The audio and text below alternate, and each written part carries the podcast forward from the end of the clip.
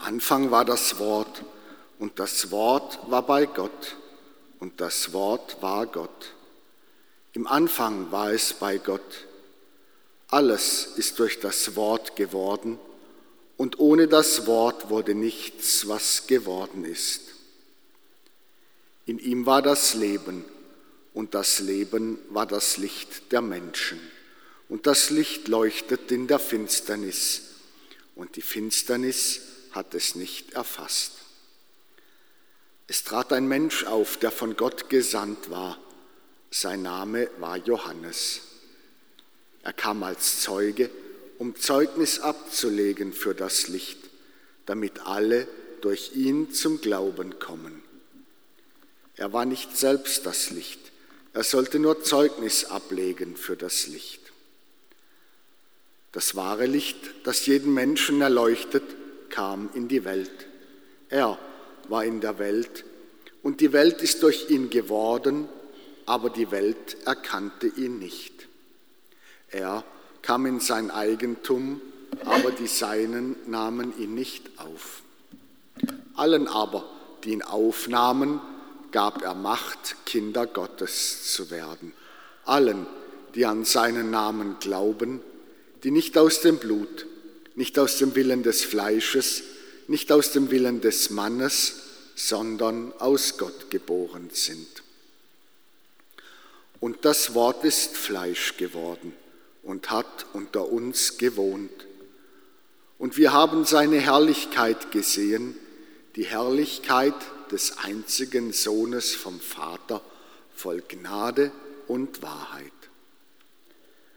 Johannes legte Zeugnis für ihn ab und rief, dieser war es, über den ich gesagt habe, er, der nach mir kommt, ist mir voraus, weil er vor mir war.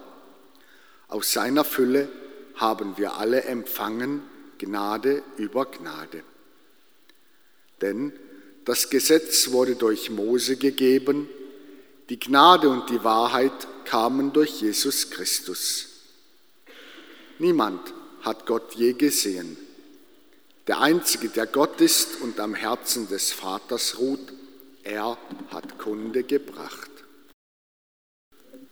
Es ist ein gewaltiges Wort, wenn Johannes sein Evangelium mit dem Wort anfängt, en arche auf Griechisch, im Anfang, im Anfang, im Ursprung war das Wort. Es ist genau das gleiche Wort, mit dem Johannes die Neuschöpfung anfängt, von der Neuschöpfung in Christus zu berichten anfängt, mit der die Heilige Schrift den Schöpfungs, vom Schöpfungsakt berichtet. En arche, im Anfang schuf Gott Himmel und Erde. Und es ist, als würde er die Schöpfung neu lesen vor dem Hintergrund des göttlichen Wortes. Es ist, als würde Johannes in seinem Evangelium noch einen Schritt weiter zurückgehen, nicht nur bis zu dem Ursprung in der Schöpfung, wo Himmel und Erde erschaffen wird, sondern zu dem ursprungslosen Ursprung in Gott. Noch bevor die Welt erschaffen war, war das ewige Wort beim Vater. Und alles, was ist in der Welt, ist durch dieses Wort erschaffen. Und nichts ist, was nicht durch das Wort geworden ist. Und die Gewalt dieses Wortes, des göttlichen Wortes, das in Jesus Christus Fleisch geworden ist, wird sichtbar werden während dem ganzen irdischen Leben Jesu. Sein Wort ist ein machtvolles Wort. Wenn ein Aussätziger zu ihm kommt und ihn bittet und, und, und Jesus ihn fragt, was soll ich dir tun? Meister, ich will, dass ich rein werde. Und Jesus spricht sein vollmächtiges Wort, wie im Ursprung der Schöpfung, ich will es, werde rein. Oder wenn Jesus sein Wort zum Seesturm spricht, dann ist dieses schöpferische Wort zugleich ein gebieterisches Wort. Die Jünger, die Angst haben auf dem Meer im Sturm und Jesus spricht sein vollmächtiges und auch gebieterisches Wort, das Wort des Herrn, das über Himmel und Erde, schweig, sei still. Und es kehrt Stille ein. Es ist ein wirkmächtiges Wort, das göttliche Wort. Oder als man einen Gelähmten vor Jesus hinlegt, da sagt Jesus wieder so ein vollmächtiges Wort. Er sagt nicht etwa zunächst einmal nicht, steh auf, und er sagt nicht, sei gesund, sondern er sagt, deine Sünden sind dir vergeben. Und die, die drumherum stehen, wundern sich und sagen, was ist das für einer? Doch nur Gott hat die, doch Gott allein hat die Vollmacht, Sünden zu vergeben. Was maßt er sich an? Und Jesus sagt, was ist leichter, zu sagen, deine Sünden sind dir vergeben oder zu sagen, nimm dein Bett und geh umher, nimm deine Bahre und geh. Aber damit ihr seht, dass ich die Vollmacht habe, sage ich zu diesem Gelähmten, steh auf, nimm deine Bahre und geh. Und sie merken, er hat ein vollmächtiges Wort. Sein Wort bewirkt das, was es sagt. Er sagt nicht nur, deine Sünden sind dir vergeben, genauso wie er nicht einfach nur sagt, steh auf, nimm deine Bahre und geh, sondern der Gelähmte ist geheilt und die Sünden sind vergeben. Jesus hat ein vollmächtiges, schöpferisches Wort. Und wenn er zu dem Mädchen, das gestorben ist, sagt, Talita, komm, Mädchen, ich sage dir, steh auf. Und zu dem Jüngling von Naim spricht, spricht Neaniskoi, kleiner Junge, Jüngling, steh auf. Und wenn er dem Lazarus zuruft, der schon vier Tage im Grab ist, er riecht schon, sagen die Schwestern, und er ruft ihm zu, Lazarus, ich sage dir, komm heraus, dann wird deutlich, dass das göttliche Wort ein Wort ist, das Vollmacht hat, selbst Tote zum Leben zu erwecken. Und wir bekennen uns in jeder heiligen Messe, oft ist es uns wahrscheinlich nicht bewusst, aber wir bekennen uns in jeder heiligen Messe unmittelbar vor der Kommunion zur Wirkmacht des göttlichen Wortes. Wir sagen, sprich nur ein Wort und meine Seele wird gesund. Wir bitten den Vater, dass er das Wort spricht, das einzige Wort, das uns Rettung bringt. Dass er Jesus sagt, dass er Jesus ausspricht, dass er Jesus hineinschenkt in diese Welt und dass er uns in der Kraft dieses göttlichen Wortes, das Jesus selber ist, Heilung und Vergebung und Versöhnung schenkt. Und wenn wir zu Jesus sagen, sprich nur ein Wort, dann klingt all die Wirkmacht des göttlichen Wortes mit, von der wir in der Heiligen Schrift gehört haben. Wenn wir sagen, sprich nur ein Wort, dann bitten wir mit dem Aussätzigen durch die Kraft deines Wortes, mach uns rein, mach uns heilig, mach uns frei für dich. Wenn wir sagen, sprich nur ein Wort, dann bitten wir den Herrn mit dem Blinden, dass er uns sehend macht, dass unsere Augen aufgehen, dass wir die Herrlichkeit des Herrn erkennen. Dann bitten wir mit dem Gelähmten, dass das, was noch lahm und müde und blockiert und behindert ist in uns, dass es frei wird, dass wir selbst befreit werden und dass auch unsere Worte, unser Wirken ein kraftvolles Wirken sein kann in dieser Welt. Dann bitten wir den Herrn, dass das, was tot ist, neu lebendig wird in uns. Nur in der Kraft seines göttlichen Wortes kann unser Wort, was auch wir in diese Welt hineinsprechen sollen, ein glaubwürdiges, ein vollmächtiges und auch ein wirkmächtiges Wort sein. Es ist die letzte Stunde, so haben wir es eben gehört. Und deshalb lädt uns diese Stunde ein zur Gewissenserforschung. Sie mahnt uns, auf die Zeit zu achten. Sie erinnert uns daran, das Ende des Jahres erinnert uns immer daran, dass unsere Zeit, unsere Zeit, unsere Lebenszeit vergänglich ist. Und ich muss ehrlich sagen, ich bin dankbar für diese Zeit, die der Herr uns schenkt. Und ich brauche diese Zeit, die er uns schenkt, weil ich noch nicht fertig bin, weil ich noch nicht heilig bin. Ich brauche noch etwas Zeit, wo ich mich einüben kann in die Langmüt, in die Güte, in die Geduld. Wie schnell geht mir die Geduld verloren? Im Laufe der Zeit lernen wir ein wenig ruhiger zu werden, ein wenig gelassener die Dinge zu sehen. Die Zeit ist eine hohe Schule der Liebe wo wir lernen, gütig zu werden, barmherzig zu werden, wo wir lernen, auch vielleicht mal etwas, ein Unrecht in Geduld zu ertragen. Die Zeit mahnt uns, dass sie vergänglich ist. Gerade das Ende des Jahres mahnt uns, erinnert uns daran. Und dass unsere Zeit kostbar ist, dass jeder Augenblick unseres Lebens kostbar ist. Eigentlich dürfte es bei mir keine einzige heilige Beichte geben. Oft vergesse ich es zwar in der Beichte zu sagen, aber eigentlich dürfte es keine einzige Beichte geben, an der ich nicht sagen würde oder der ich nicht sagen müsste.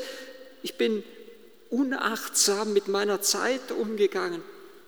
Ich habe Gott die Zeit gestohlen, weil mir anderes wichtiger war als die Begegnung mit ihm, weil ich anderes den Vortritt gelassen habe. Ich habe ihm die Zeit gestohlen, weil ich mir nicht die Zeit genommen habe, in der Stille ihm zu begegnen, weil ich in der Gefahr war, in einem fort zu laufen und zu rennen wie der Hamster im Hamsterrad, weiter wursteln, wie wir es einfach so tun, ohne dem Herrn zu begegnen. Ich habe die Zeit ihm genommen, weil sie zu wenig gefüllt war mit meiner Liebe zum Nächsten, weil meine Worte nicht trostvoll genug waren, weil sie nicht Salbung waren für die Seele des anderen, sondern weil ich zu sehr an mich selbst gedacht habe. Es ist die letzte Stunde, die lädt uns ein zur Gewissenserforschung, darüber nachzudenken, wie wir mit unserer Zeit umgegangen sind und umgehen, aber auch darüber nachzudenken, wie wir mit unserem Wort umgehen. Ob wir in unserem Leben das tun, wozu uns Johannes hier im Evangelium einlädt, ob wir in die Tiefe des göttlichen Lebens hinabsteigen, jeden Augenblick neu. Es ist doch der große Atem Gottes, in den uns Johannes mit seinem Prolog hineinnehmen möchte. Es ist der Pulsschlag des Lebens, der in diesem Prolog hören, hörbar wird. Es ist die Liebe zwischen Vater und Sohn im Heiligen Geist. Dort sollen wir beheimatet sein. Aus der Tiefe des göttlichen Lebens sollen wir zu den Menschen sprechen, nicht uns selbst verkünden, sondern etwas von Jesus sagen, ihn und sein Wort in diese Welt hineintragen. Die größte Würde unseres Menschseins besteht doch darin, dass wir unseres Gottes fähig sind, dass wir antworten können auf sein göttliches Wort. Das ist unser Auftrag, Antwort zu sein auf das Wort, das der Vater in Jesus Christus zu uns gesprochen hat. Es ist doch das Größte, dass wir Menschen nicht nur geliebt sind von Gott, sondern dass wir zur Liebe befähigt sind, dass wir fähig sind zu lieben, wie Christus uns geliebt hat. Es ist doch der größte Friede in unserem Herzen, wenn wir im Einklang stehen mit dem Willen Gottes, wenn wir leben nach seinem Willen. Und es ist die größte Freude, wenn wir wie der verlorene Sohn heimkehren ins Haus des Vaters. Unser ganzes Leben ist nichts anderes als eine einzige Heimkehr an das Herz des Vaters. Und das ist unser Ort, an dem wir leben sollen in dieser Welt wie Christus. Er ist derjenige, so haben wir es am Ende dieses Prologs gehört, dieser Einleitung zum Johannesevangelium gehört.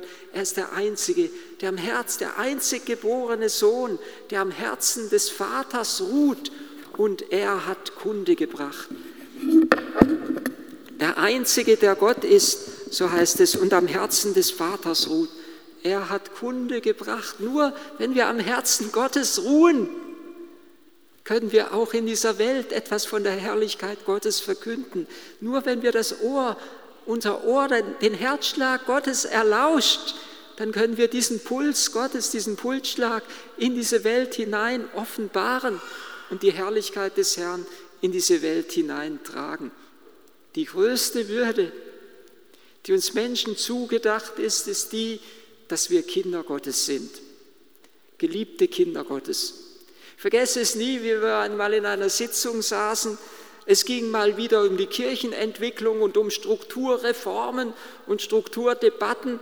Und nach einer langen Debatte, wo jeder irgendwie sich geäußert hatte, sagte eine Frau, wichtig ist doch nur eins, dass wir Kinder Gottes sind. Wir waren es immer schon und wir werden es immer sein. Im Grunde genommen müsste man sagen, wir waren es nicht immer schon, sondern wir sind es geworden durch die Taufe. Und wir werden es dadurch, dass wir zu Christus Ja sagen. Allen, die ihn aufnahmen, gab er Macht, Kinder Gottes zu werden. Wir müssen uns neu der Vollmacht der Kinder Gottes bewusst werden. Und wir brauchen die Vollmacht der Kinder Gottes dringender als irgendeinen Impfstoff. Wir brauchen die Vollmacht der Kinder Gottes, denn allein die Kinder Gottes, die, die im Lichte Gottes sind, haben die Kraft, die Dunkelheit der Welt zu durchbrechen. Und allein sie haben die Kraft, der Menschheit Hoffnung zu geben. Hoffnung, die auch über den Tod hinausgeht. Zu Weihnachten hat mir ein befreundetes Ehepaar geschrieben, was bei all diesem, was uns jetzt so zugestoßen ist im vergangenen Jahr und auch, dass im kommenden Jahr die Pandemie irgendwie das Leben der Menschen prägen und bestimmen wird, bei all dem, so schrieb dieses Ehepaar, ist es doch tröstlich zu wissen, dass Jesus immer derselbe ist, der er war, der immer derselbe war und ist und sein wird und dass er alles in der Hand hält. Nur wenn wir mit ihm im Herzen des Vaters ruhen, dann können wir Leuchtturm sein mitten im Dunkel der Welt. Dann können wir anderen Trost und Hoffnung und Orientierung geben.